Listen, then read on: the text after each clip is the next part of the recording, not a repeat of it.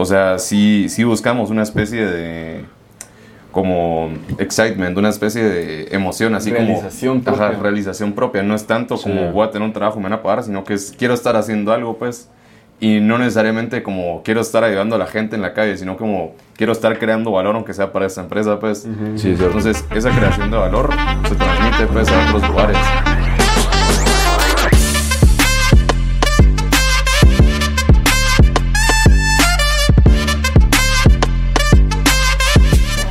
Bienvenidos a Mentes Diversas Podcast, bienvenidos a un episodio más. ¿Cómo estás, Sergio? ¿Cómo estás, Julio? Muy bien, muy bien. ¿Estás? Bastante bien. Bastante bien. Me estaba dando cuenta que pocas veces hemos salido así nosotros tres juntos. Normalmente o, o solo con vos o solo con, con Sergio, pero sí, este es creo que el segundo episodio donde salimos juntos. Eh, pero aquí estamos. El día de hoy le vamos a hacer homenaje a este cubículo en donde grabamos que nos presta Lamarro, eh, que se llama, tiene el nombre de Joseph Schumpeter, que fue un economista que se dedicó a la teoría del emprendimiento. Y justamente vamos a hablar hoy de eso, de, de la teoría del emprendimiento y cómo ha ido, un poquito cómo ha ido cambiando, evolucionando eh, el concepto y los principios y varias cosas que, que vamos a estar tocando sobre el emprendimiento. Y para eso tenemos aquí a el estudiante de economía, eh, Leonel Regalado. Qué ¿Cómo estás, Leo? Bien, bien, aquí emocionado por platicar con ustedes. Soy, Nice, soy nice. fan del podcast. Gracias, gracias. Que, que lo escuchas y, y de verdad que qué gusto tenerte acá y sabemos que va a ser una buena plática y que es algo, un tema que tiene bastante, bastante impacto en Guatemala, creo yo también, porque Ujú. parte de la economía se basa en eso, ¿no? Entonces, Muy importante, sí. Importante. Y tiene más, eh, más de lo que normalmente creeríamos, más investigaciones de lo que normalmente Sí. uno se imagina, porque Ujú. pues creo que al ser parte de, de las ciencias sociales, tal vez es, es- algo que, que sí se han dedicado varios, varios economistas a, hacer research en este sentido. Eh, para dar un contexto, un contexto sobre Leo, Leo es, eh, es economista de la Universidad Francisco Marroquín, está en una especialización en finanzas. Eh, actualmente también está comenzando un posgrado en la Universidad de Buckingham en eh, dinero, banca, eh, sí, dinero y banca, ¿verdad? Dinero, banca Dinero y banca central. Ajá, y banca central. Eh, eh, fu- fue mm, un research intern en este año fue, en- Ujú. de junio a agosto, en el American Institute for Economic Research, así como un Don Lavoie Fellow en Mercantus Center at George Mason University, eh, también este año, desde junio a la actualidad, hasta Ujú. aquí en, en tu, en tu LinkedIn. Y como adicional también eh, es auxiliar en algunas clases de la Universidad Francisco Marroquín en estos temas de economía y todo esto, ¿verdad?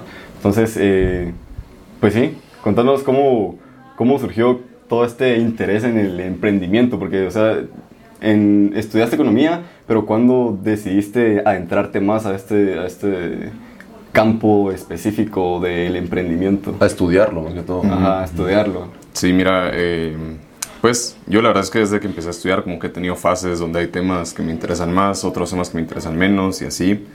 Eh, he pasado por varios, o sea, hablando, por ejemplo, del public choice, eh, la economía monetaria, banca central y todo este rollo, la macro. eh, y eventualmente pues llegué al emprendimiento, ¿verdad?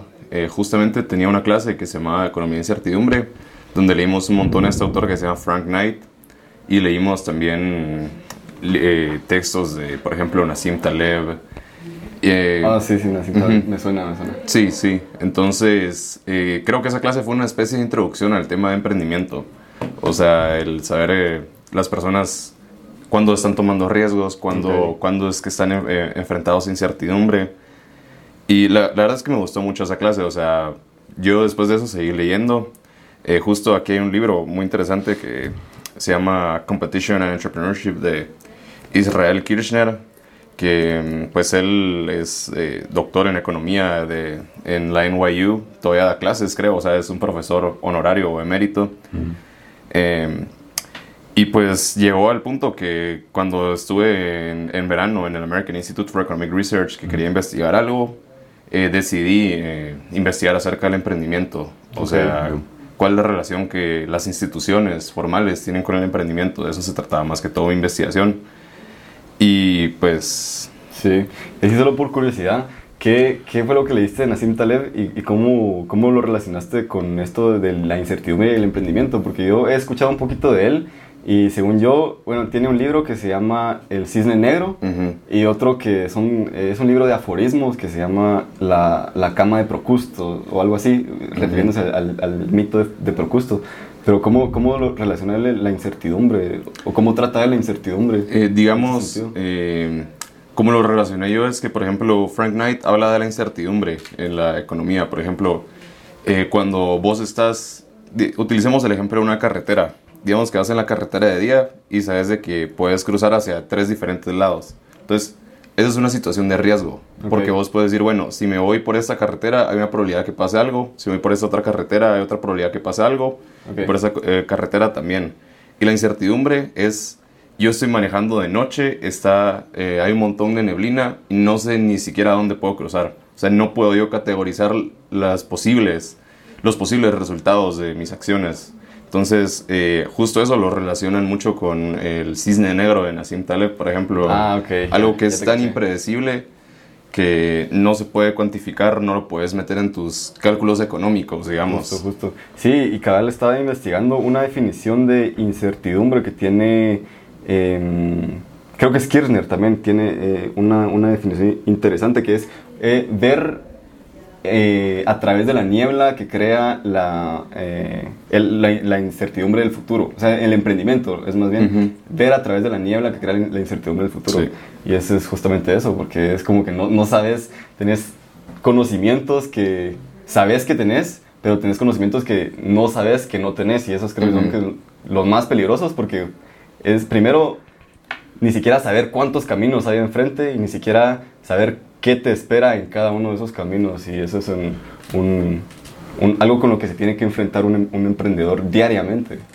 Yo quisiera tocar un, po- un poco el tema, hablando un poco del emprendimiento como tal. eh, cuando estuviste trabajando en el, en el George Mason, eh, No, en el American Institute. bueno, trabajaste ahí y aparte hiciste una pasantía. En, en- o Sí. en- Bueno. ¿Qué fue lo que hiciste en, en- Sí, digamos, eh, mi trabajo como tal, eh, lo que hice fue que agarré data de 2004 a 2019, cerca de un montón de países. Al final terminé eliminando algunos países porque no había suficientes datos, entonces quería hacer el estudio más robusto. Entonces, eh, lo que hice fue relacionar la calidad de los derechos de propiedad con las tasas de emprendimiento. Eh, tasas de emprendimiento tempranas, o sea, personas que empezaron un negocio y tienen menos de tres años en ese negocio. Sí, Yo- ok, interesante. Pero antes de alejarnos mucho, creo que el emprendimiento es algo que forma parte de la sociedad actualmente y es un término que realmente hace 10 años no es que no existiera, solo no se conocía. Ujú, Y es por ello que tal vez es importante que nos dieras tu definición de qué es un emprendimiento ujú, o qué es ser emprendedor, porque pues realmente es algo que muchos queremos hacer, muchos estamos empezando a hacer y realmente hay personas que lo están haciendo sin ni siquiera saber Sí. qué es. Creo que es un buen inicio, cabal, definir qué es emprendimiento.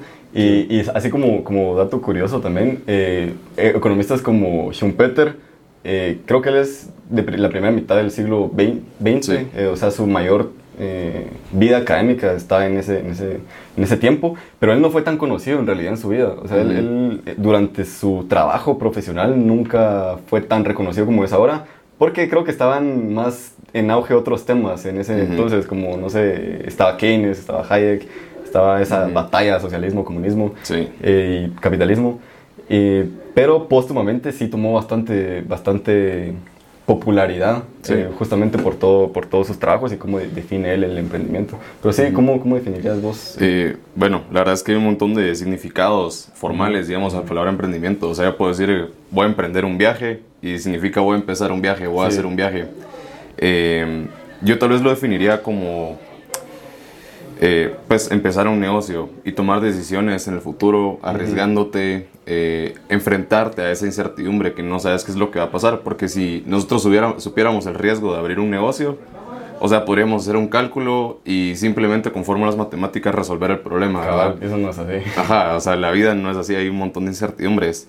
Y tal vez quiero, tal vez hablo un poquito acerca de lo que pensaban los autores. Ajá. Eh, digamos, Schumpeter, que es aquí en el taller en el que andamos, que creo que le hace muy, muy buen match a, a la ingeniería al final, porque Schumpeter definía a un emprendedor como una persona que innova radicalmente.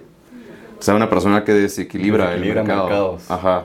Una fuerza desequilibrante de decir, bueno, estamos así, voy a meter una innovación que va a desfasar todo. o sea, creación destructiva era lo que... Creación destructiva, ajá, exactamente. Sí. Luego tenemos a Kirchner, que Kirchner lo define más como encontrar oportunidades de negocio. O sea, yo veo que hay un desequilibrio en un mercado, entonces voy a encontrar una forma de hacer eh, un profit, una, una, ganancia a raíz de ese desequilibrio. Y aquí me parece muy interesante porque esas dos definiciones de emprendimiento son un poquito opuestas, ¿verdad? porque, sí, cabal. uno es como unir mercados, equilibrarlos, y el otro es como desequilibrarlos. Sí. Y la verdad es que creo que esas dos definiciones se complementan porque tal vez tenemos emprendedores schumpeterianos y tenemos emprendedores kirchnerianos. Sí, cabal. Yo, fíjate que me, dio, me, me, causó mucha curiosidad investigar qué significa conceptualmente emprendimiento desde, eh, desde un, un, momento preciso. Eh, para los que me conocen saben esto, para los que no lo digo, a mí me gusta mucho eh, subir volcanes, montañas, cerros, cualquier cosa. me gusta ir al monte, pues. Entonces, allá por el 2017, que fue cuando comencé todo esto, eh, normalmente iba con grupos eh, que encontraba en Facebook, que algunos de acá de Guate son Sin Rombo, Kashem. Entonces íbamos en bus y antes de empezar a, subir el volcán, nos uníamos todos en, un círculo y hacían, hacían un, como una especie de oración de cumbre. Y vos también me has acompañado a, esas aventuras. Y no sé si te acuerdas cómo comienza la oración de cumbre, pero me, me pareció curioso porque dice, eh, dice, Señor de las cumbres, mi Señor de las montañas, hoy, em, hoy inicio una empresa en mi vida. Y después, para lograrlo te pido que derrames tu atención sobre mí. Pero esa, esa, esa, parte de hoy inicio una empresa en mi vida me parecía como rara, porque es como que no, o sea, no estoy empezando ninguna empresa ni nada. ¿Qué significa eh, una empresa? Pues? Y es justo eso, es como, como zarpar, como empezar algo, comenzar algo a lo que no sabes a qué te atenés. Y mm, me eh, estaba leyendo un ensayo de un académico eh, americano que se llama Ross McBride, que eh, también tiene una definición de emprendimiento bastante interesante, que es, creo que una, también toma referencia con, definiciones como las de Kirchner y Schumpeter, y lo que dice él que es emprendimiento es tomar acción con la intención de generar valor económico bajo condiciones que son inciertas y nuevas para el agente. Y lo que me parece interesante de esta definición es esta última parte que para el agente. O sea, es algo eh, que es, relativo a lo individual, se podría decir relativo a la persona, porque no podríamos catalogar como algo que sea emprendimiento y algo que no es emprendimiento, porque aquí ponía el ejemplo de, por ejemplo, una persona que, que ha ahorrado lo suficiente y va a comprar su primera franquicia de McDonald's, ponete. Él está emprendiendo porque él no sabe cómo manejar una franquicia de McDonald's, pero comparándolo con una persona profesional que se ha dedicado toda su vida a comprar franquicias y que compra su franquicia número 101 de McDonald's, eso no es emprendimiento, según esta definición, aunque sea la misma, la misma actividad, aunque sea la misma acción. Y aquí solo para dar una... Eh, un otro dato curioso, la etimología, también investigué la etimología de la palabra emprendimiento y se deriva esta de el latín que es imprendere, que es el verbo imprendere, que es como agarrar o tomar algo, que se, se utilizaba antes para, para, denominar, los emprendedores se utilizaban para eh, denominar la palabra emprendedor, para denominar militares y aventureros. Entonces, eh, el primer gran emprendedor es eh, catalogado que es Cristóbal Colón, porque él es el, el, que se adentró a todo esto. Las coronas también eran, eran las coronas eh, y la iglesia eran, eran grandes emprendedores porque arriesgaban, era casi un 50% de probabilidad de que su barco regresara o no. Entonces eso era, en realidad lo que antes significaba emprendimiento. Y Richard Cantillón después, que también fue un economista bastante importante para la escuela austríaca, que me imagino que te gusta la escuela austríaca bastante. Eh, eh, Podemos hablar de eso en otro podcast. Podemos hablar de eso en otro podcast, ajá. Eh, él fue el primero en darle una, según lo que investigué, el primero en darle una definición comercial, que lo definía el emprendedor como una persona que paga un precio por un producto para luego revenderlo eh, a un precio incierto, admitiendo consecuentemente el riesgo. Entonces eso es- me pareció bastante curiosa la, la etimología y cómo evolucionó ese concepto, que ahora ya es más comercial el concepto. Súper comercial, o sea, eso es lo que creo que está pasando ahorita. Está volviendo más un concepto comercial que un concepto que realmente se aplique. y quería tocar un poco, según el, el Monitor Global de, Empre- de Emprendimiento, que, que lo investigué un poco. Y me pareció bien curioso que no sé si, no sé si saben que Guatemala es el quinto país eh, con emprendimientos, con mayor porcentaje de emprendimientos en etapa temprana. ¿Qué significa esto? Que está entre los primeros tres años o tal vez nunca se llegan a desarrollar, pero sí hay como que mucha esa... Hay muchas personas que inician un emprendimiento y la mayoría de emprendimientos se inician con aproximadamente 5 mil quetzales. Entonces, no sé cómo miras eso. Eh, la, la verdad es que es un tema muy interesante porque en Guatemala tenemos una tasa alta de emprendimiento. Usualmente la gente ve que el emprendimiento, o sea, dice que el emprendimiento es algo necesario para generar crecimiento económico, tener personas que estén innovando, creando nuevos negocios. Pero en Guatemala históricamente han sido muy altas las tasas de emprendimiento porque no vemos ese crecimiento económico.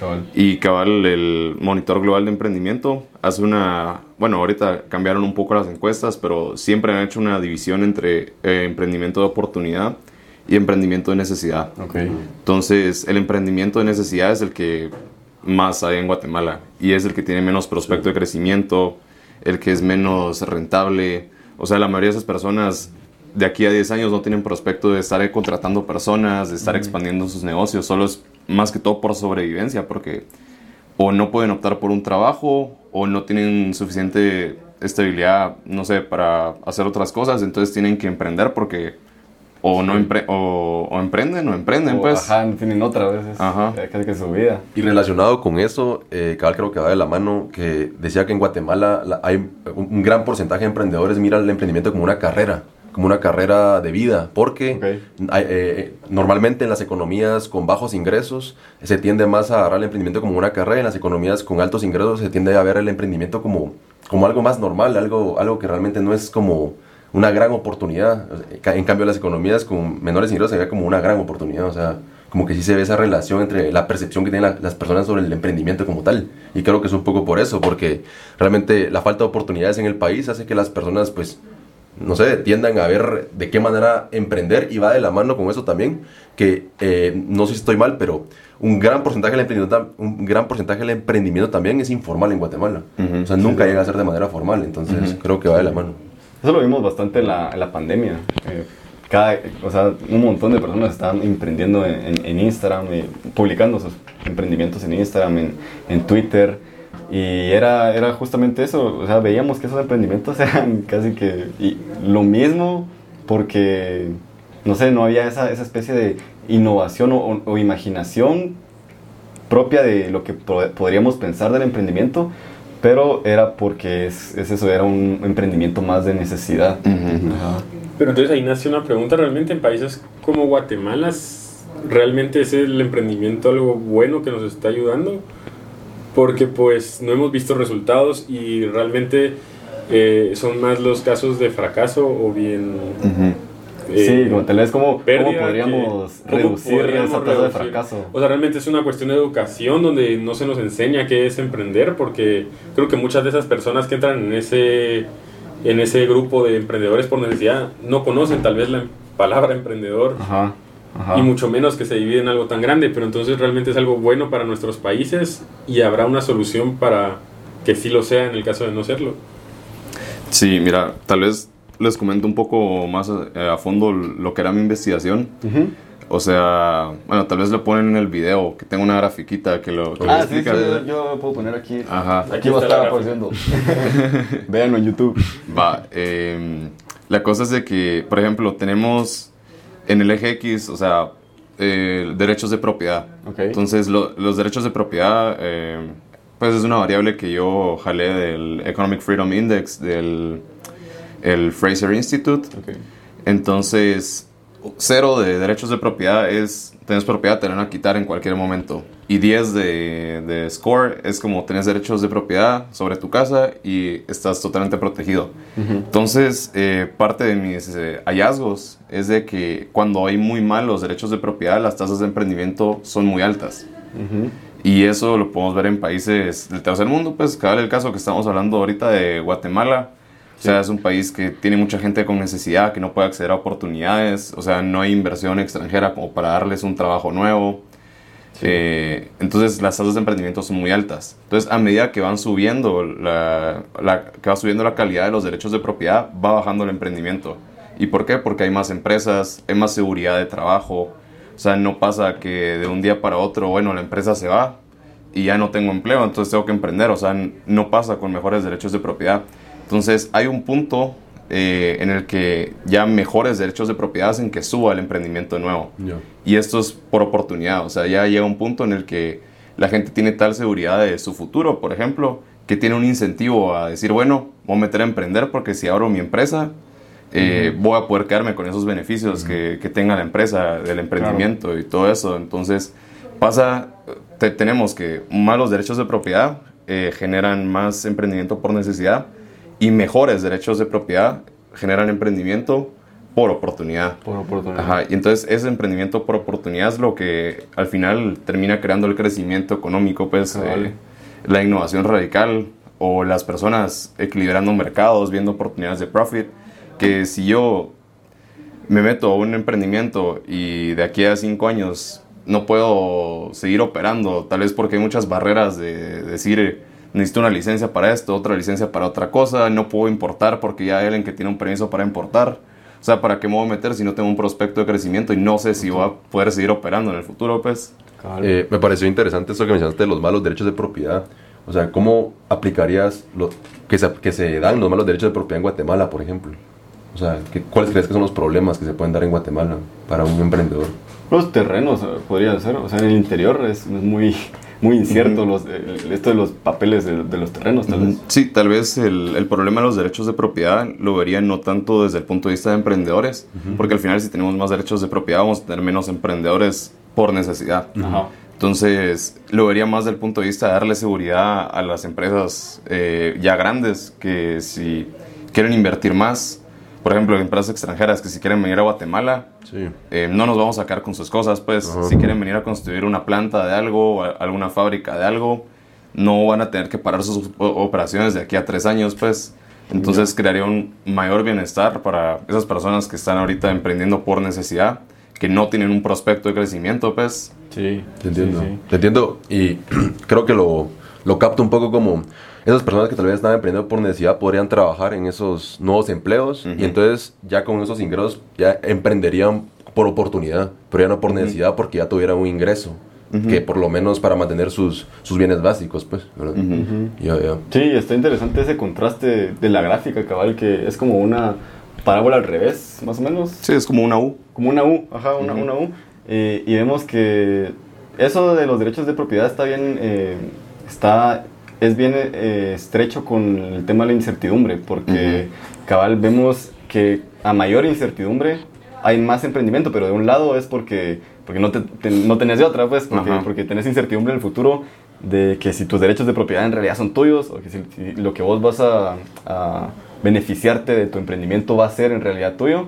Y por otro lado, se equilibra un poco, podríamos decir, pero después cuando ya hay mejores y más robustos derechos de propiedad, eh, ya se crea otro tipo de incertidumbre de, de a dónde va el mercado, hacia qué es lo nuevo, qué es, o sea, nuevas formas de, de- de imaginación y de crear, de, crear oportunidades.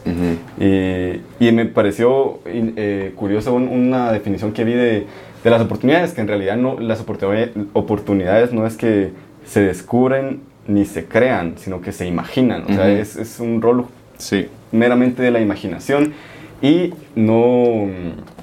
eh, y es un fenómeno social también, o sea, sí, sí influye bastante el contexto en donde estás. Entonces, justo en ese punto donde vos decís que los, los derechos de propiedad ya son más robustos, hay opción a poder imaginar nuevas cosas Ujú. eh, a, partir de, a partir de todo eso. Ujú. Eh, pero sí, definitivamente el contexto en donde estás es, es algo, es algo muy importante también, pues Ujú. el contexto cultural, eh, Político, creo. político, Ajá. ajá.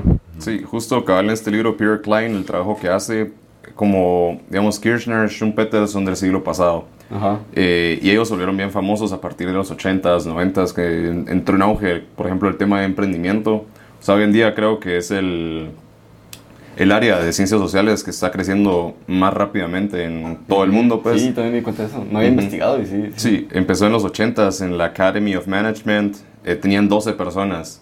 Fast forward, 30 años, eh, sí, 30, 40 años casi. Ajá. eh, ya tienen más de 2.000, 3.000 personas, pues, o sea, es, la verdad es que es un crecimiento sorprendente. Y cabal está este académico Peter Klein, que justo lo que dice él, su definición de emprendimiento es imaginar las cosas. O sea, yo no es que vea de que hay una oportunidad profit, yo imagino que existe esa oportunidad profit.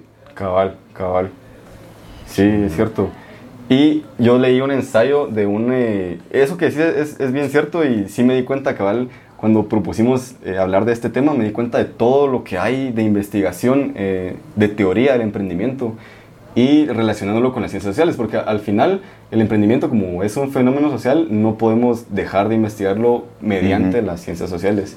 Y el objetivo, el, el punto de las ciencias sociales no es eh, atinarle a las cosas, no es como de- decir cómo son las cosas, sino que tratar de retar y, y de cuestionar siempre eh, los conceptos y los principios que se nos han dado previamente bajo una forma más, eh, no sé, de- de racional, como podrían Ujú. ser las, las- las ciencias naturales o no, no sé. Y este ensayo que leí de, de Neil Thompson critica un poquito esa visión que se tiene a- sobre la imaginación en el emprendimiento. Porque la primera que hace dos críticas interesantes, una más que la otra. La primera es que muchas veces eh, creemos que la imaginación es, un- es de, de carácter procesual, es decir, que en la fase del emprendimiento eh, la imaginación es algo que va primero y que después podemos de alguna manera prescindir de la del poder de la imaginación una vez ya realizamos esa, esa oportunidad o ese proyecto. Pero en realidad la imaginación siempre tiene que estar presente en todas las fases del emprendimiento. Ujú. Como acción. Porque, ajá, sí, porque, Ajá. porque, porque, o sea, vos imaginás la oportunidad, pero siempre va a ir cambiando, siempre van a ir cambiando variables y la Ujú. imaginación no puede dejar de ser esa, esa, esa variable importante, ¿verdad? Eh, la segunda, el relacionado un poquito, aquí usa una palabra bastante, eh, bastante fancy, se podría decir que es, eh, tiene que ver con la ontología relacional, que critica el supuesto de que eh, la mente individual, y no sé cómo vas a ver vos esto, que la mente individual y el mundo social son eh, ontológicamente diferentes, es decir, que se puede analizar el individuo y la sociedad de una manera separada sin cambiar su distintividad. O sea, aquí lo que, lo que, a lo que se refiere es que no podemos analizar eh, la mente humana sacándola del contexto social, porque es, es algo que es interdependiente a las relaciones y narrativas de, de los, de los discursos sociales. Pues. Entonces, por eso yo me di cuenta que en realidad sí es bien importante cómo el ambiente y las personas Sí. y la cosmovisión en donde te estés, donde estés creciendo, porque, o sea, por ejemplo, en- aquí en Guatemala, si vivís, eh, no sé, en, un- en una, en, en una aldea, suponete que no tenés mucho contacto con ese mundo empresarial, o sea, no puedes pretender que alguien vaya a, innovar y a, y a crear por sí mismo una especie de, de, de disrupción así de fuerte. Pues. Y solo agregando un poco acá a lo que mencionabas de la imaginación, me pareció súper interesante también esta estadística que decía que el 89% de los emprendedores en Guatemala, eh, o sea, nunca, nunca genera más empleo, o sea, nunca genera ni siquiera un empleo. Entonces creo que es súper interesante eso. Y también hay un gran porcentaje, o sea, bastante porcentaje de los que entrevistan que cree que su emprendimiento va a tener éxito, pero tal vez es debido a esa, no sé, como que esa noción de que lo que estás haciendo es lo correcto, pero cómo determinar realmente si el emprendimiento va a crear impacto o no, o si solo, solamente está afectando al país. Eh, Sí, eh, eso te, te puedo decir que el, o sea, el campo de Behavioral Economics se ha encargado un montón de estudiar los sesgos que tienen los seres humanos. Por ejemplo, uno de estos es el sesgo de optimismo, pues. Sí, cabal, que, justo, justo. eh, o sea, la palabra sesgo suena feo de decir, o sea, sesgo es una palabra fuerte, ¿verdad? Pero la mayoría de personas solemos ser optimistas acerca de nuestra vida. O sea, por ejemplo, nosotros nos metimos a estudiar en la universidad y no entramos a la universidad pensando que no vamos a tener empleo, no entramos a la universidad pensando que no vamos a tener éxito, que no nos va a servir para nada. Cabal. Eh, siempre uno cuando entra en una, en, pues en alguna, en algún rol nuevo, o sea, entra con cierto optimismo. Entonces, por ejemplo, si yo tengo mi propia empresa, aunque fuera una empresa chiquita, yo pensaría, la voy a romper, o sea, lo voy a crecer. Entonces, tal vez esa es la razón por la que mucha gente, o sea, sí cree que va a tener éxito su emprendimiento, pero de ahí tenemos que no creen que van a tener prospecto de creación de empleo, pues. Entonces, ¿cuál es la realidad entonces? Y justamente igual en el Monitor Global de Emprendimiento se habla eh, sobre esta falsa noción y que también en Guatemala hay mucha falta de difusión por parte de los medios eh, para darle apoyo a los emprendimientos. Entonces, en países con economías eh, con mayores ingresos, normalmente se le da más apoyo. O sea, si tienes un emprendimiento, pues normalmente puedes ir, no sé, los medios te abren las puertas para que vayas a mostrarlo. Hay más programas también donde puedes, pues, como que hacer publicidad de tu negocio. Pero en Guatemala eh, es muy bajo, según este, según este índice, ¿verdad? Sí, al final creo que podemos hablar eh, del, del- la preferencia por el riesgo, la preferencia por arriesgar sus cosas de la gente. En un país más desarrollado, o sea, la mayoría de países desarrollados tienen eh, salud pública, eh, sistemas, por ejemplo, seguros de desempleo, Ok. alguna especie de seguridad social que apoya a las personas en caso de que, por ejemplo, se queden sin empleo, eh, se queden desamparados, lo que sea.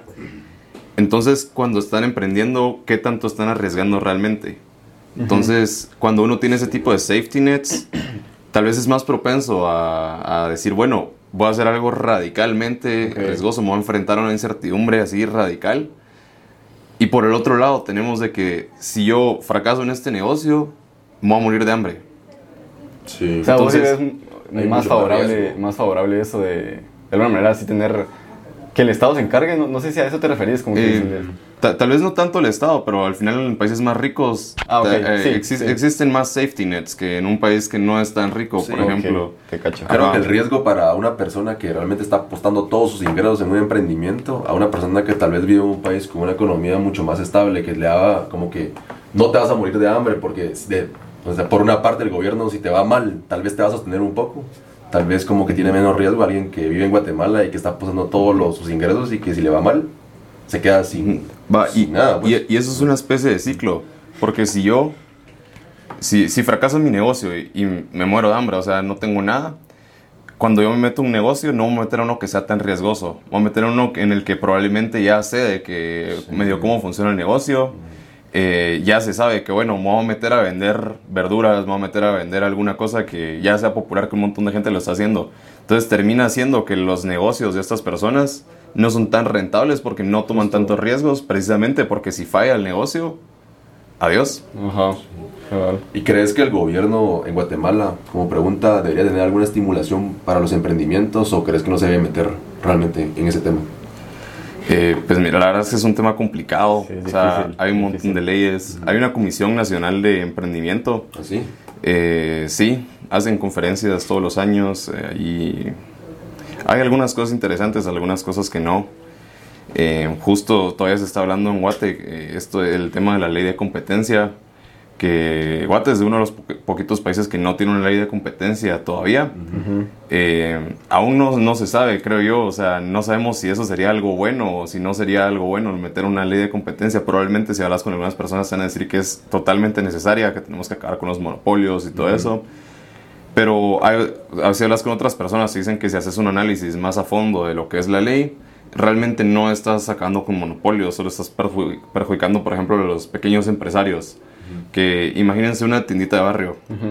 Eh, una ley de competencia dice que no le puedes dar exclusividad a, a un proveedor, digamos. Entonces, hay un montón de tiendas de barrio que tienen su refri de Coca-Cola, Sí. su refri, no sé, de gallo, de alguna marca en específico, que la marca se los da para que vendan solo esa marca, ¿verdad?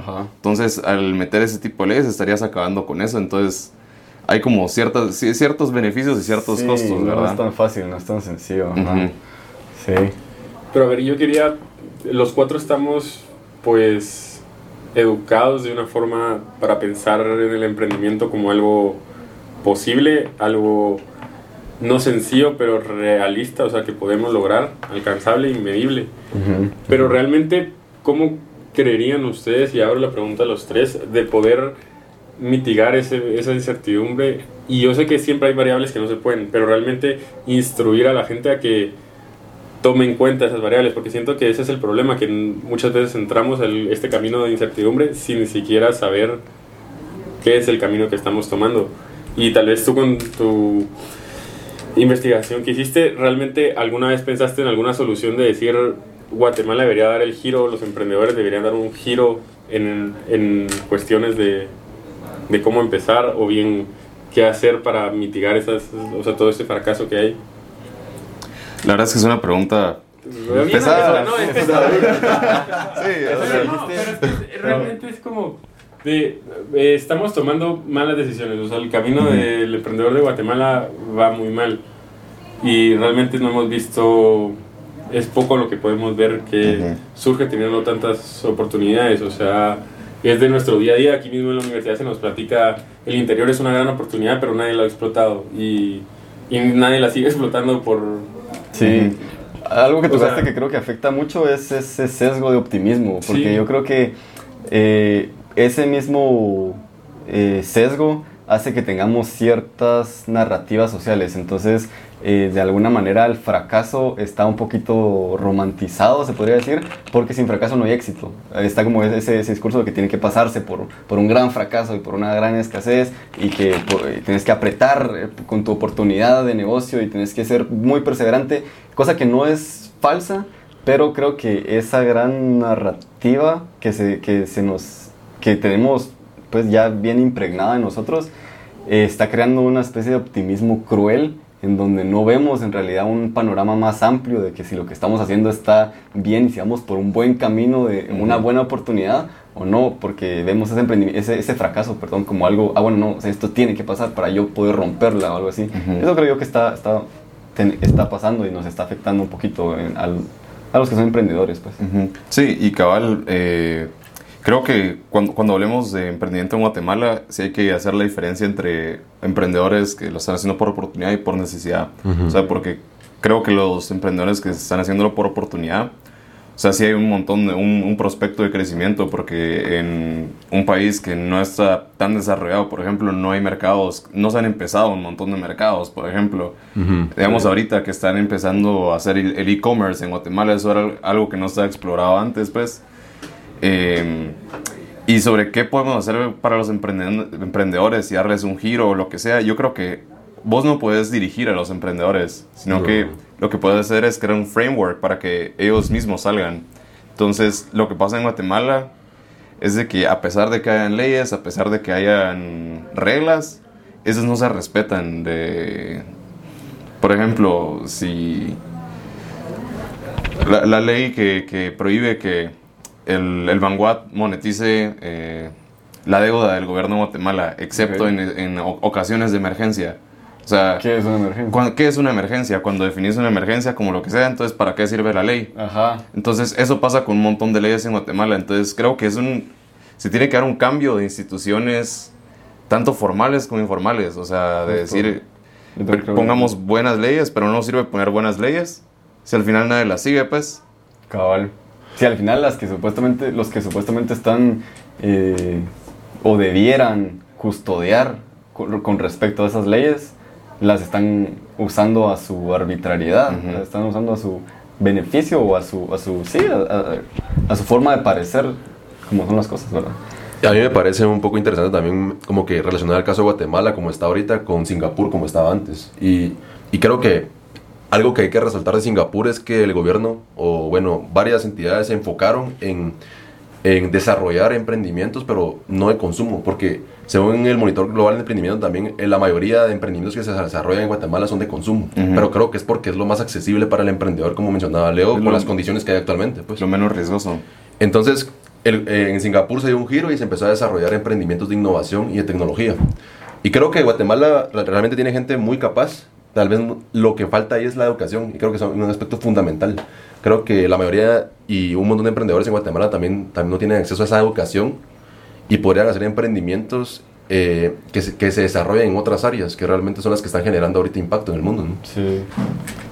También es interesante el caso de, de- de Israel, Sí. eh, que es denominada ahorita la, la Startup Nation. Sí, sí. Cabal, eh, tiene- hay muchos emprendimientos de, de tecnología y esto puede, no sé, esta es una teoría, no sé si sea así, pero puede que tenga que ver porque como ellos a lo largo del- de toda su historia como nación nunca han tenido una, un, un territorio estable, pues un territorio como que, o, o delimitado incluso, entonces siempre han estado como muy desperdigados alrededor de todo el mundo. Entonces ellos de alguna manera, esa, la cultura, los judíos sí tienen esta eh, apertura a la diversidad en cuanto a formas de, de comprender el mundo. Tienen, son como más cosmopolitas, se podría decir. Entonces yo creo que países más cosmopolitas que, que eh, apunten a una eh, globalización de ideas eh, son más propensos a, a- a entender mejor y a, y a- y a tener una innovación más, eh, no sé, más, más enfocada a, a cosas rentables, se podría decir, no tanto a, a cosas de consumo y de necesidad.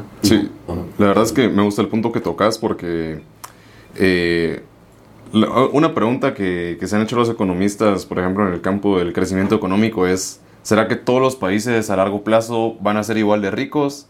¿O algunos países tienen un nivel de riqueza al que pueden llegar y otros países tienen otro nivel de riqueza al que pueden llegar? Entonces no existe esa convergencia donde todos se van a igualar. Entonces, cabal, por ejemplo, la cultura de un país puede influir en ese tipo de cosas. Sí. O sea, cómo está visto el hacer dinero, cómo está visto el especular en mercados de capitales. Si, si eso está mal visto, tal vez el nivel de riqueza al que puede dar el país es menor que el de un país que sí puede, que sí está bien visto ese tipo de actividades. Entonces, cabal, la cultura es un- una parte importante de esto.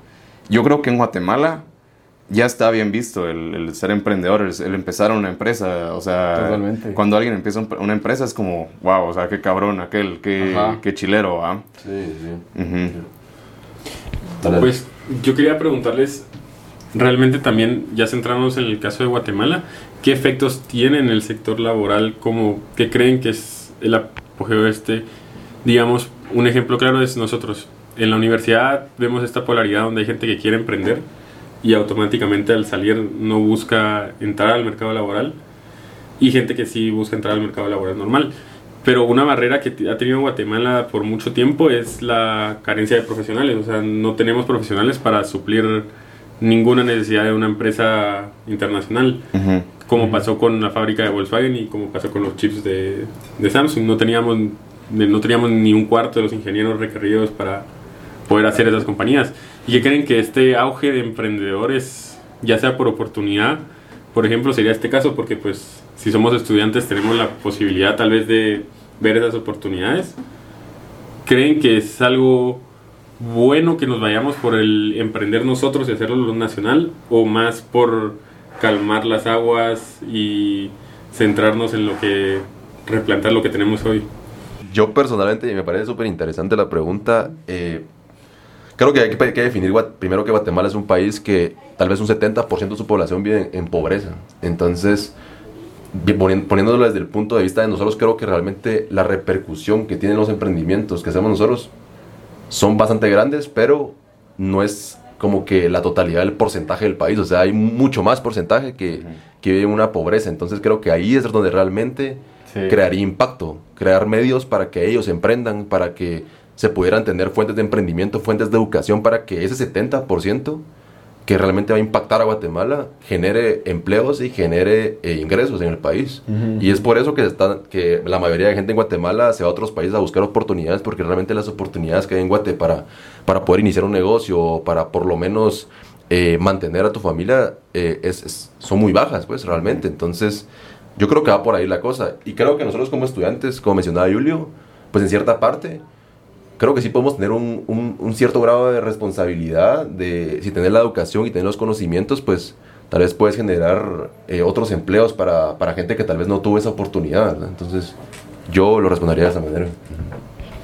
No, sí, o sea, mi pregunta iba con el giro de, pues, ¿qué hacemos nosotros? O sea, nosotros, entre comillas, tenemos como esa responsabilidad de escoger el futuro y, digamos, se ve mucho que, ¿dónde generar valor? O sea, siento que esa es una pregunta donde Sí, nosotros nos cuesta Ujú. la incertidumbre más grande que tenemos, ¿dónde vamos a generar más valor?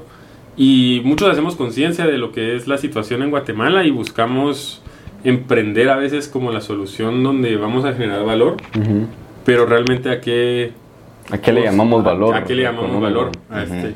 Sí. O sea, ¿Cómo podremos ayudar más metidos en una empresa trabajando o, por nuestra cuenta. Por nuestra cuenta, porque realmente no, se, no se ha visto, porque pues no somos la primera generación que tiene esta situación, Sí. pero no hemos logrado ver cómo vamos a generar valor Claro. realmente. Eh, Yo te, te podría responder de una experiencia, per- de mi perspectiva, mi experiencia personal. O sea, yo sí estuve trabajando un tiempo en un emprendimiento, pero no era propio, era un emprendimiento de alguien más que también era egresado de, de, mi, de, mi, de mi carrera. Y creo que allá, ahí aprendes más, o sea, hay mucho valor en lo que aprendes en las universidades, en las instituciones, pero también hay más eh, valor un valor diferente en lo que aprendes ya en el mundo real, en el mundo laboral. Y ahí es donde creo yo que podés tener una noción, una idea de lo que es el valor económico, porque vos no podés decir qué es, nosotros no podemos decir qué es el valor económico, porque regresando a la definición que había dicho antes de- del profesor Ross McBride, que lo voy a repetir, que es tomar acción con la intención de generar valor económico bajo condiciones que son inciertas y nuevas para la gente. Pero ese de generar valor económico eh, es importante, ese, ese, ese concepto, porque es, es, un, es un fenómeno social, como ya había dicho antes, Ujú. y no lo podemos determinar de una manera indi- individual, solos. Eh, es, eh, es, un, es un fenómeno que surge a partir de creencias, actitudes y hábitos de la gente, eh, de, la de la sociedad, de la comunidad. Entonces, yo creo que teniendo ese contacto con eh, el emprendimiento, con, con emprendedores y vos emprendiendo, podés tener un, eh, una idea, un mapa de cuáles son esas, esas actitudes, creencias y, Ujú. y hábitos. Ujú. Es, es eso, creo que ahí va mi respuesta. Sí.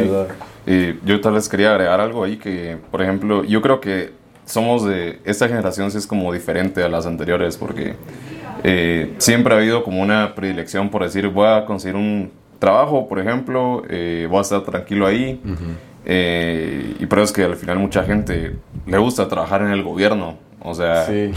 trabajo en el gobierno, me llega mi salario, no tengo que esforzarme tanto, pero creo que al menos nosotros como generación, y lo vemos eh, no solo en esta universidad, sino que en otras universidades que están formando profesionales, o sea, sí, sí buscamos una especie de como excitement, una especie de emoción, así Realización como propia. realización propia. No es tanto Sí. como voy a tener un trabajo, me van a pagar, sino que es quiero estar haciendo algo, pues, y no necesariamente como quiero estar ayudando a la gente en la calle, sino como quiero estar creando valor, aunque sea para esta empresa, pues.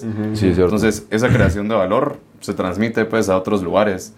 Y respecto a lo si es mejor emprender o si es mejor meternos en una empresa, lo que sea, yo creo que, al menos yo no estoy en una posición de decirle a alguien, métete a emprender o métete en una empresa, Sí. eh, pero creo que esa como predilección a buscar a- ese tipo de realización va a ser de que el impacto, aunque te metas en una empresa, eh, vaya creciendo, pues, porque ya las empresas van a tener que cambiar de, de acuerdo a la oferta laboral que tienen, pues, porque si, por ejemplo, una, una empresa llega aquí a la Marro y ofrece un puesto eh, súper aburrido, donde vas a hacer lo mismo todos los días, donde no hay ninguna oportunidad de... de ay, ajá, y de, y de vos sentirte que creas valor. Se van a ir a otras empresas que sí les ofrecen ese tipo de prospectos. Sí. Entonces como que se va a ir ajustando ese, ese rollo, ¿verdad? Y creo que ahorita más se da ese sentido de estoy haciendo algo por el mundo, realmente estoy creando un impacto, aunque trabajes en una empresa. Yo creo que igual como dice Leo, no, o sea, yo no podría decir es mejor emprender o es mejor trabajar. Creo que en los dos lugares puedes crear impacto. Ajá, Y por eso es que se da esta definición también de emprendedores o de emprendedores que realmente puedes ser emprendedor estando dentro de una empresa, realmente. O sea, eh, puedes crear impacto dentro de una empresa mediante tu trabajo. Tal vez, no sé, trabajas en una fundación que igual está generando ingresos. Tal vez trabajas, no sé, realmente si te apasiona lo que haces y estás generando un impacto positivo, creo que estás cumpliendo tu papel. Y creo que realmente no todas las personas nacen para emprender también. O sea, hay personas que nacen para ser ejecutivos y hay personas que nacen para ser empresarios, creo yo, o para ser emprendedores. Eh, y las dos están bien. El ejecutivo va a ejecutar lo que la, la persona, no sé, le, le diga, pero obviamente lo va a hacer con excelencia y lo va a hacer bien y está cumpliendo un trabajo bastante complicado que tal vez a él lo le apasiona. Y el empresario, pues, se va a ver con toda esta incertidumbre y tal vez le encanta la incertidumbre, pero no a todas las personas les gusta la incertidumbre. No a todas las personas les gusta estar viviendo con esa noción de inestabilidad. Sí, Y hay personas... Sí, y hay personas que les encanta eso, hay personas que les encanta el riesgo, les encanta eh, vivir esa sensación de qué va a pasar mañana. Y son esas personas las que tal vez son las que hacen emprendimientos, son las que hacen empresas. Pero no por eso está mejor tal vez tener tu plan de carrera en una empresa o creando un emprendimiento que trabajando para, para una causa o para otra empresa, ¿verdad? O sea, creo que las dos están bien. Creo que la cosa es que te apasiona lo que haces y tal vez que sí, en las empresas haya, donde estás, tal vez haya ese plan de carrera que cabalmente ayer estaba en una conferencia una empresa grande en Guatemala que decía que, o sea, obviamente... Eh, en, en, 1960 y, y, esos años las empresas no se enfocaban tanto en eso, se enfocaban solo en generar utilidades, uh -huh. pero se empezaron a dar cuenta que el impacto realmente de solo generar utilidades a largo plazo, eh, pues obviamente los trabajadores se cansan, eh, ya no tienen como un plan de vida y eso empieza a bajar también los índices de retorno de la empresa, pues. Uh -huh. Entonces a largo plazo, eh, para las empresas igualmente es mejor como que desarrollar este tipo de planes y que de verdad los empleados sientan que están desarrollando una carrera dentro de la empresa y están creciendo, porque al final es parte del desarrollo humano como una persona, o sea, no te vas a sentir bien en una empresa que realmente estás en un puesto por 20 años, pues. Y igual, muchas veces nos enfocamos en los, en los trabajos de alto rango, pero mencionaba el conferencista que no nos enfocamos en los trabajos tal vez como repartidores de las empresas, de los camiones y eso. Y de hecho hay mucha gente y yo ayer como que lo percibí, realmente me impresionó mucho. Hay mucha gente que trabaja en empresas grandes, que tal vez reparten o, o son personas que manejan los camiones que están pasando muy malos momentos porque muchas de esas personas están endeudadas y tal vez las personas piensan, ah, ya tiene un trabajo en una empresa grande, es repartidor de bebidas, o sea, obviamente tal vez no tiene problemas, pero sí, hay personas que viven en extrema pobreza aún estando trabajando en esas empresas. Pues porque están sumamente endeudadas y esta empresa lo que hizo pues, fue como que darles, eh, ya obviamente una empresa grande puede tener mucho más poder de negociación con las financieras que la persona en sí. Entonces por lo menos ahí los ayudaba. Entonces como que primero enfocarte en tu propia gente, en que esté bien la gente de tu empresa, tanto en los rangos grandes como en los rangos pequeños y que tengan esa oportunidad de crecimiento y tal vez como empresa después ver ya del exterior, pero muchas veces las empresas ni siquiera se enfocan en, en su propia gente. Pues. Sí, eso definitivamente es bien importante. Sí. Te emocionaste, ¿verdad? Entró en modo...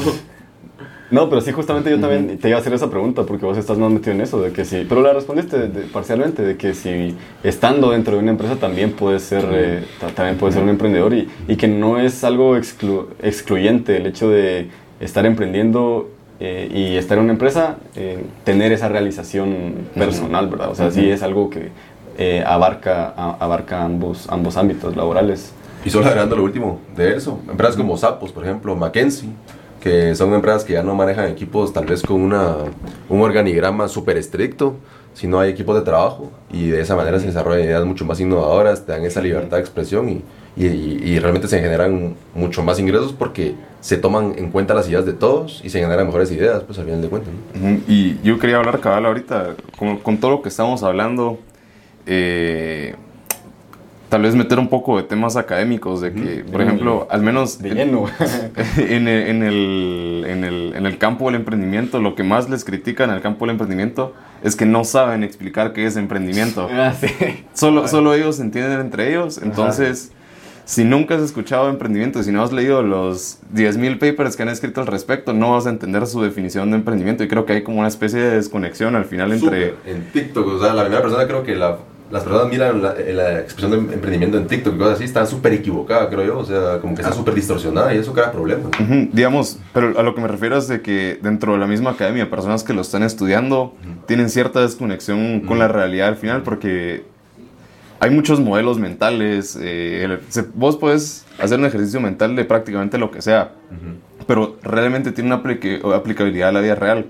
Y por eso creo que una definición como más amplia, eh, regresando a la de Cantillón, comprar un bien hoy para venderlo en el futuro. Asumiéndole el riesgo. Asumiendo el riesgo. Miremos esa compra del bien, no solo como yo voy a comprar un bien, sino como, digamos, cuando estás comprando un bien estás pagando algo pero lo podemos ver como, digamos, me voy a meter a trabajar en esta empresa y no sé qué va a pasar en el futuro. Entonces, en cierta manera es una especie de emprendimiento porque yo estoy gastando mi trabajo Cabal. para en el futuro ver si me da un retorno o no me da un retorno. Entonces ahí podemos ampliar el tema de emprendimiento a... Allá más ámbitos. Sí, Ajá. Sí. Cuando, cuando, cuando se, se mete con incertidumbre, pues y bueno, esto ya sería como un poquito ya más abstracto aún, Bien, pero siempre el, el, el, retorno que te da esa actividad no tiene por qué ser monetario. Eso justamente hemos hablado con aquel. Eso estábamos hablando, que realmente, ¿qué es? Eh, pues retomando de qué es valor, pero realmente, qué es, lo remontamos en qué es una vida plena, pues. Porque hay gente que, eh, asumiendo estos riesgos, esa es su vida plena.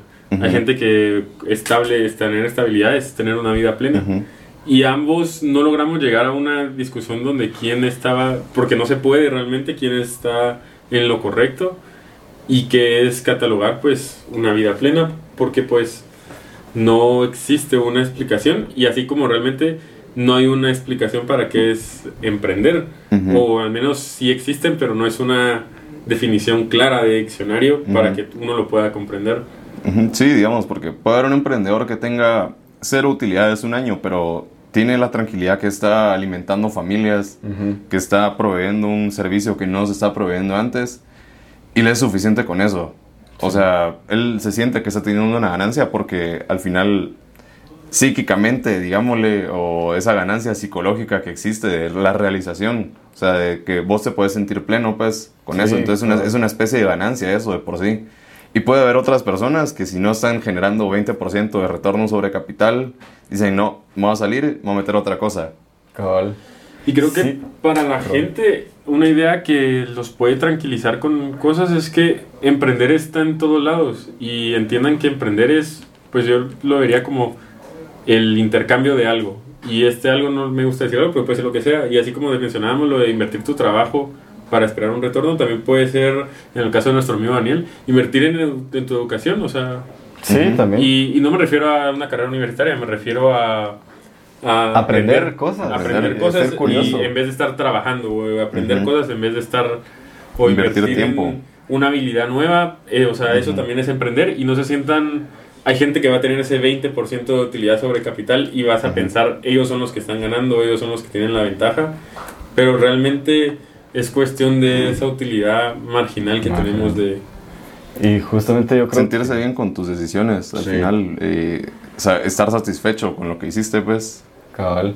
Creo que, eh, sintetizando un poco, sí es cierto eh, eso que había dicho al inicio, casi que, que nos caracterizamos por ser una generación que sí está eh, volteando la vista a todo. O sea, ya tenemos una noción de emprendimiento más, eh, como que más, le damos más peso al emprendimiento hoy en día. Eh, y eso es, es algo definitivamente bueno.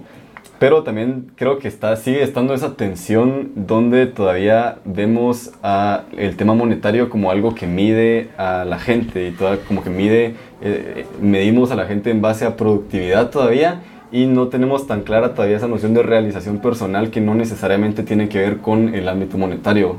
Eh, Entonces ahí yo creo que si vamos a tener como generación una idea de emprendimiento como la hemos estado platicando, también tendríamos que abandonar un poquito esa, esa idea de medir eh, tu persona en términos de, de De dinero. tu productividad y de dinero. Ajá. Y cre- creo que esa es una idea muy occidental, porque, por ejemplo, hablas con economistas, hablas con políticos, lo que sea, PIB per cápita. O sea, el PIB per cápita es la variable que importa. Entonces, eh, lo que tenemos que hacer es ver cómo subimos el PIB per cápita de los países pobres. Lo que tenemos que ver es cómo subimos el PIB per cápita de esta parte del país.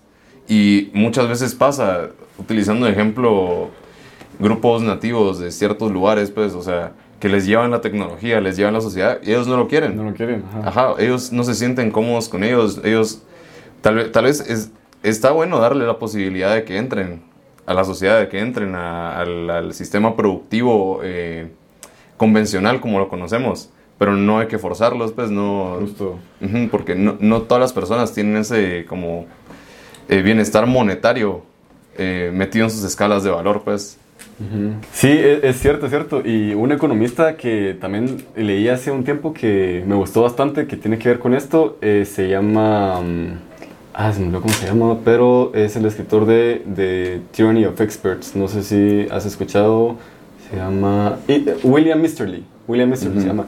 Y él también eh, habla de esto, pero más relacionado a eh, la ayuda occidental a países tercermundistas. Eh, en donde él, su premisa a lo largo de, de todos sus libros es que en realidad esos beneficios y, y toda esa comida que mandan y ese dinero que le dan a los gobiernos de países en África o de Latinoamérica causan más mal que bien. Porque justamente el desarrollo es algo que tiene que, que no que no es algo que se planea desde arriba hacia abajo sino que es algo que surge desde abajo hasta arriba. Pero igual ahí entramos en una, en, una- en un conflicto en donde cómo va a surgir una innovación y desarrollo si, Sí. si te suena la tripa. Pero justamente vi ese, un, un caso de eso que no, eh, creo que un país de África le dieron, ah no, Haití fue, le dieron, Estados Unidos le donó tanto arroz que la economía, parte de la economía de Haití se basaba ya solo en arroz. Entonces Estados Unidos donó tanto arroz que ya no podía ni siquiera comercializar el arroz Sí, porque otro todo lo tenían gratis. Otro problema son los gobiernos, que normalmente Ajá. en el África subsahariana pues, son autoritarios. Sí. Y esos son muchos problemas hay que resolver, pero se relaciona con el, con el, con el emprendimiento, que era lo que estabas, lo que estabas diciendo. Pero Sí, la- eh, si les puedo dar una recomendación, está este libro de Esther Duflo eh, y su esposo, creo que el apellido Banerjee. Ah, sí, Eh, sí. Un- eh, unos eh, de, de nacionalidad la- india. Eh, sí, pues el libro se llama Poor Economics. Poor Economics, Entonces sí, es sí, una como nueva forma de entender eh, la pobreza, ¿verdad? Ok. O sea, por qué la gente es pobre y, Lo por, tengo. y por qué sigue siendo pobre. Eh, si lo tenés, te recomiendo un montón leerlo. Sí, lo tengo. Cabal dan un montón de ejemplos, o sea, ellos se fueron a meter a las aldeas, se fueron a, a ver los programas que existen para la gente de escasos recursos, cuáles sí han beneficiado, cuáles no han beneficiado, y si han beneficiado, por qué lo han hecho, pues. Sí. Y cabal, algo que ven mucho es de que, por ejemplo, las personas no son productivas porque no tienen una buena nutrición, y no tienen una buena nutrición porque no son Porque no son productivas. Entonces es como una especie de ciclo que se va repitiendo. Entonces, es básicamente te están diciendo. eh, Básicamente lo que pasa es que si sos muy pobre el día de hoy, hay una alta probabilidad de que sigas siendo pobre el día de mañana, pues, o sea, dentro de 30 años y que tu familia siga siendo pobre. Eh, por ahí tiraban una estadística que, por ejemplo, miramos en países tercermundistas que la gente es muy chiquita. Eh, en Estados Unidos, bueno, pasó, pues mencionan el ejemplo, cabal, de que una- unas personas de, de Asia que se habían mudado a Estados Unidos después de dos generaciones sin mezclarse con otras razas y después de comer bien, habían eh, tenido la misma estatura ya que la, la persona promedio en Estados Unidos. No es, no es que la genética los haga chiquitos e improductivos, pues, sino Ok, ok, que... interesante. Ajá, el tema de la nutrición es muy interesante de, de ver por qué la gente está como está, pues. creo que la nutrición influye demasiado también. nutrición, todo. salud. Ajá. Porque lo, lo que pasa también en... Bueno, ya estamos hablando de pobreza y todo eso, ¿va? pero creo que es un tema Y sensible. creo que es y- fundamental, muy importante. es una piedra angular en tema de emprendimiento. Es que creo que si no tenés esa base, o sea, es muy difícil poder desarrollar otras cosas porque te vas a preocupar por eso. O sea, no te vas a preocupar realmente por el emprendimiento, te vas a, te vas a preocupar por, por alimentarte. Sí, O sea, regresando a tu gráfica, es un emprendimiento de necesidad. Ujú, Sí, y cabal, o sea, el tema de salud. Usualmente la, la gente de escasos recursos, en vez de invertir en eh, prevención barata, tienen que pagar tratamientos caros, o sea, post-enfermedad. O sea, como no están informados acerca de las enfermedades que pueden llegar a tener, Sí. se enferman y ahí tienen que adquirir un tratamiento que es mucho más caro que, un- que una prevención que podri- les hubiera sido mucho más barata, pues. Entonces, creo que hay una asimetría de información eh, para estas personas que no, no están llegando a, a la, a la información que deberían de tener, pues, para tener un mejor bienestar. Eh, son muchos los problemas que hay, la muchos. verdad. Y hay que encontrar maneras de hacer que el, el hecho que seas pobre hoy no sea una variable significativa sobre tus ingresos en el futuro. Yo te quisiera preguntar, según el contexto de Guatemala y según lo que, o sea, has visto en economía, eh, ¿cuáles crees que pueden ser tal vez algunas medidas que, que pudieran ser como que útiles para, para Guatemala, para como que incentivar el emprendimiento, pero el emprendimiento que sí genere eh, oportunidades, el emprendimiento que sí funcione realmente y no, no solamente la palabra emprendimiento. Yo creo que al final se reduce a una respuesta que la verdad es que ya la he escuchado de un montón, ya está en mi cabeza grabada y ya estoy un poquito así. Va, decime otra cosa. Ajá. Eh, las instituciones. O sea, primero que haya buenas instituciones, es decir, eh, que funcione, que esté bien estructurado la división de poderes, por ejemplo. Y segundo, que se respete eso, pues. Porque si vos trajeras las instituciones de Estados Unidos, así una copia a Guatemala, les apuesto que seguiríamos igual. Sí, sí. Porque existe una cultura de, La bueno, gente. o sea, me voy a meter a política. ¿Por qué me voy a meter a política? Porque tengo un certeza. Ujú, por- pues tengo un beneficio extra. En Guatemala, Ah, en Guatemala. Ajá, en, en Guatemala. eh, me meto a política porque tengo un beneficio extra de ser político, pues. Sí, sí. Entonces, eh, ese tipo de cosas que ya están como inst- institucionalizadas en nuestra forma de pensar. Sí. Porque uno diría, bueno, o sea, tengo un cuate que trabaja en tal ministerio, que me dé un chance. Ujú. pero... o sea, eso es- está en la forma de pensar del guatemalteco. O sea, un- uno llega probablemente con sus tíos y le dicen, vos que estás estudiando, ah, economía, ah, yo tengo un cuate que trabaja no sé dónde. Sí, en Estados Unidos creo que es, ese, eh, ese es el término de lobbying y log rolling, o, o no te referís a eso. Eso está metido Se también mucho, eso, ¿verdad? se involucra mucho, ajá. Eh, sí, yo creo que tiene que haber un... Y creo que tal vez nuestra generación tal- también es diferente en ese sentido, porque ya ve- venimos de generaciones antes que no se han preocupado tanto por la corrupción, porque ha sido como una- un tema... Creo que ahorita están yendo más también, también las repercusiones de lo Ujú. que se hizo también. ¿no? Va, y con el tema de que nuestra generación tal vez está buscando más ser realizados y todo eso, tal vez tiene una propensidad menor a hacer este tipo de cosas, de actos de corrupción y todo eso, que pues eh, no está en el, en el compás moral de muchas personas de generaciones anteriores. Cabal. Sí, sí. Sí, igual sigue estando, sigue estando presente en nuestra generación, no, no podemos tampoco generar, No, generalizar, sí. Sí. pero sí es una tendencia que, que es Creo buena que en depende de las personas. O sea, Ujú. sí. Ajá. Pero Sí. sí, como. Estamos en una tendencia donde la, la imagen importa, la verdad. Sí, y, totalmente. Y llegó a pasar de que nosotros ya no vemos el gobierno como una imagen de oportunidad, sino como una imagen que te ensucia. Y de hecho las empresas, no sé si sabían, en las empresas de Guatemala te preguntan eh, si vas a ingresar a una empresa, te preguntan si has trabajado en algún puesto estatal en los últimos dos años y cosas así, y son cosas que importan, pues porque al final a las empresas les importa que haya gente, no sé, se tiene esta noción como que el gobierno hay que ser realistas de que si trabajas en el gobierno pues puedes estar metido en algún tipo de acto corruptivo, pues, o sea, esa es la noción que se tiene en Guatemala y, y es por eso que, que lo preguntan, pero solo volviendo al tema de de que tal vez un emprendimiento, y, y más en nuestra generación, va más allá de solo generar ingresos. No sé, si sabía, no sé si sabían ustedes, pero me pareció interesante una, un dato que vi en mi clase de estrategia que, que eh, el EVA, que es el retorno del valor agregado económico de Uber, hasta este año empezó a recuperar eh, ese rendimiento. O sea, eso significa que por cada, u- u- u- eh, por cada dólar que Uber gastaba en los años anteriores, no generaba ingresos, al contrario, estaba generando pérdidas. Sí. Pero ellos sabían que en algún momento, pues obviamente ya iba a empezar a generar utilidades sobre ese dólar, ¿verdad? Sí, me acuerdo de eso. Ajá. Pero no era eso de que el, el cash flow subió, o sea, como que el cash flow ahorita ya sea negativa y por eso subió la acción. Iba a Eh, subir, eh, iba a subir en un periodo de tiempo, ellos sabían que iba a subir, pero en el momento solo estaban perdiendo. Cuando, cuando empezaron el negocio realmente ellos estaban perdiendo dinero. Y de hecho, si te pones a buscar los años anteriores, 2015, varias noticias aparecían como Uber puede sobrevivir perdiendo mil millones de dólares al año. Pero es que ellos sabían que en algún momento el retorno, o sea, Iba a ser... sobre la inversión se iba a generar. Pero es por eso, es también por, por ser una, tal vez, las personas que fundaron la empresa tenían ese propósito que no solo era monetario al principio, que obviamente sabían que iban a generar dinero, pero iba más allá. Sí, pues, o sea, o ajá. sea, la remuneración ya Ajá. después era algo Sí. adicional. Si hubieran querido hacer dinero, hubieran montado una empresa de taxis, pues. Sí, o sea, sí, que sí, hubiera sido menos riesgoso que crear una aplicación donde la gente se mete y la gente pide eh, rides, pues. ¿Y a cuántos problemas no se metieron también por eso, por los taxis y todo? O sea, fue un- una, una disrupción que cambió el mundo, pues. Sí, pero para eso sí tienes que confiar mucho en tu idea y tienes que ser muy reflexivo y, y sí ser muy objetivo en cuanto a eso, porque también ese es un caso dentro de un millón, pues Sí. podrías también tener el caso de una persona que, Que creyó por, en su por idea. tres años ha tenido flujos de efectivo negativos y, Sí. y no, y nunca va a subir el valor de su empresa, te podría ser, o sea, sí hay que, sí hay que ser bien objetivo, sí hay, hay que tener, hay que tener cuidado, cuidado. eh, analizando esas empresas, Sí. creo yo, Sí. creo yo.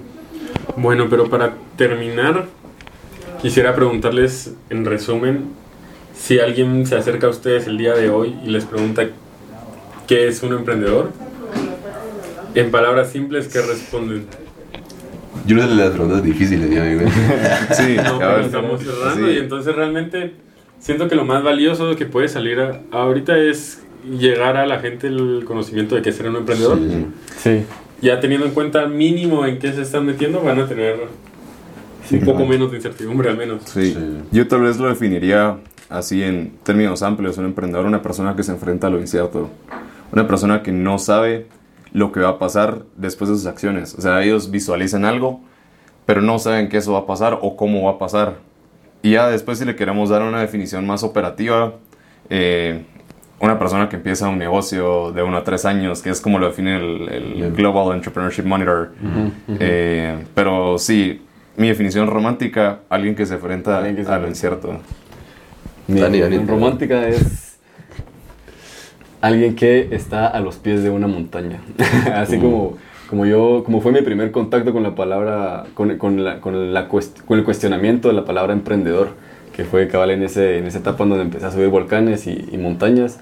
Eh, es alguien que, que está a, a los, a, las, a las faldas, a los pies de, de un gran monte y no sabe si va a llegar, no sabe qué hay arriba.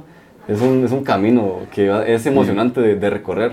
Eh, Me parece buenísima tu definición porque van a haber veces que estás subiendo por un lado y te das cuenta que no puedes ir subiendo por ahí, entonces tienes que regresar, tienes que regresar, y buscar otro lado. Es una gran montaña. Tienes que tener una tolerancia a la ambigüedad. Ajá, a la ambigüedad. Y es algo que conocemos nosotros dos, eh, Julio y, y yo, porque sí hemos salido bastante a volcanes y, y es eso, es Es- no saber a dónde ir, o sea, tener una noción de, dónde, de para dónde es el camino, Pero hay tantas variables que no... No sabes si va a llover tampoco, o sea, todo eso. ¿no? todo, variables. todo, exógenas, endógenas, todo. Ajá. Mi definición eh, no es tan romántica, pero o sea, mi definición de emprendimiento sería, yo creo que todos somos emprendedores, tanto si vas a trabajar en una empresa como si vas a desarrollar la propia, pero son esas personas, todos somos emprendedores, pero eh, necesitamos la oportunidad para hacerlo, eso sería, o sea, necesitamos los medios y la oportunidad para ser un emprendedor, que lamentablemente no en todos los países existen. Y creo que es un poco de lo que se tiene que cambiar y hay que desarrollar. O sea, esa es mi mi opinión. Sí, sí, sí. Y la tuya, Julio. A ver, la mía, pues sería pues cualquier persona que inicie con el- la finalidad de generar valor. Cualquier inicio en cualquier campo con la intención de generar valor personal o social, pero pues como siempre nunca va a haber algo de suma cero, siempre vamos a buscar. Sí, ese valor. Es esa búsqueda de formar algo que sea, que, que- en el que pueda ser parte de algo fuera de vos mismo. Eso podría ser. Y tal vez incluso dentro de vos mismo, porque cuando vos estás tomando decisiones en el futuro, Sí. es como si estuvieras intercambiando, intercambiando con el yo del Yo, futuro, Sí, digamos. ah, bueno, sí. y del pasado también. porque En ese sentido también es algo fuera de Sí. vos, porque es algo como que estás... Parte de Ajá, emprendimiento. Sí, no, no es, no es vos en el presente. No sos vos, eh, vas a hacer, pero hipotéticamente. Pero creo que también del pasado, si le puedo agregar ahí, porque parte de tu emprendimiento también lo estás haciendo, bueno, si es por oportunidad, pues, lo estás haciendo porque vino de algo que no se habías vivido en el pasado y que realmente querés cambiar, tal vez, querés crear un impacto con, esa, con esa razón o, o tal vez, no sé, siempre quisiste hacer eso o, siempre, o es lo que te apasiona. También creo que parte un poco de tu interior, ¿no? De- Ujú. de eso, ¿no? Sí. Pero estuvo Pues muy... estuvo interesante, estuvo la verdad que... la verdad, sí, sí. eh, vos sos alguien con el que se puede tener un montón de pláticas, no Sí. solo emprendimiento, pues economía, filosofía, eh, cualquier otra, otra- Siento que realmente la plática se siente cortada porque creo que ahí al final incluso íbamos a hacer otra media hora más. Mucho más, ¿verdad?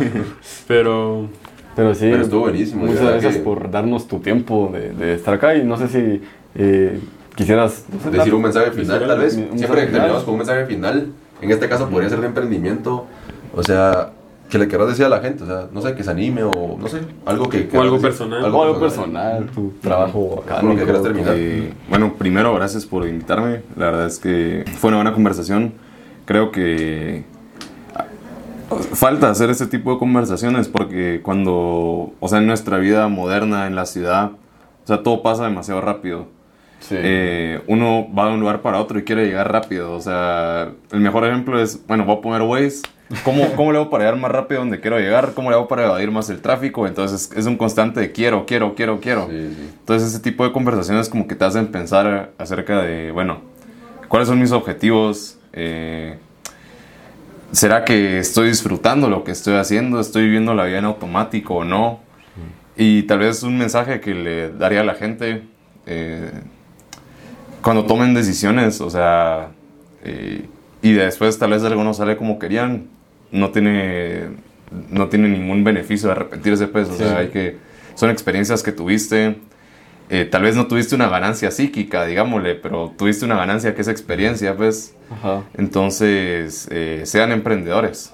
Buenísimo. Enfréntense a la incertidumbre, porque todo en la vida es incertidumbre. Todo. No importa eh, qué tan medido estén los riesgos en algo, qué tan medido tenga yo mi vida, siempre va a estar ese cisne negro que puede que esté por ahí utilizando la referencia de Taleb. De. Yo puedo Buenísima, buenísima. Ajá, sí, o sea, cualquier cosa que vos hagas, tenés que ser un emprendedor y, tener Sí. una mentalidad de emprendedor de decir, bueno, va a haber ambigüedad, tengo que aprender a soportarla, tengo que, tengo que, eh, Tengo que seguir, afrontarlo, sí, afrontarla. persistir, creo yo. Sí. Verla a la cara. Ajá. Verlo a la cara. Y ahí camina a mi mente esta frase y, y yo sí quisiera terminar con esto. Mi parte es que creo que el mayor riesgo es no tomar ninguno en tu vida, ¿sabes?